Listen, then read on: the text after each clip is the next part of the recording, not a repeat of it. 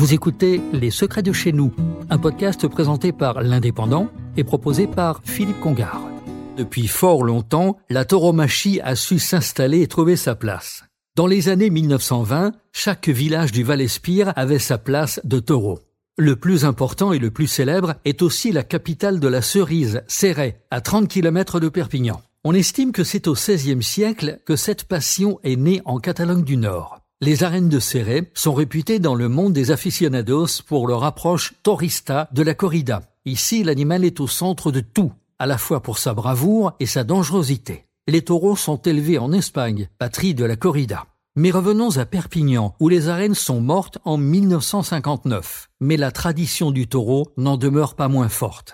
Les arènes étaient installées tout près de la gare, très précisément là où aujourd'hui se trouve la place de Belgique. 6000 places accueillaient alors des foules passionnées malgré la concurrence des arènes de l'Alcazar, érigées sur la presqu'île située entre la basse et la tête.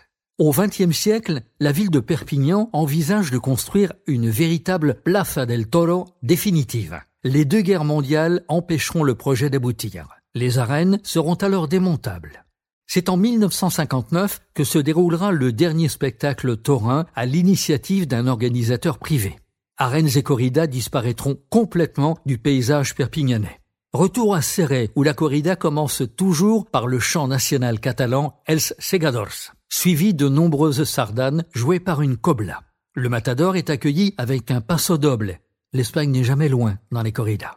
À noter que la Catalogne du Sud a interdit toute corrida sur son territoire depuis 2010. Ici au nord, les aficionados, bien que critiqués, sont encore nombreux. C'était Les Secrets de chez nous, un podcast présenté par l'Indépendant et proposé par Philippe Congar.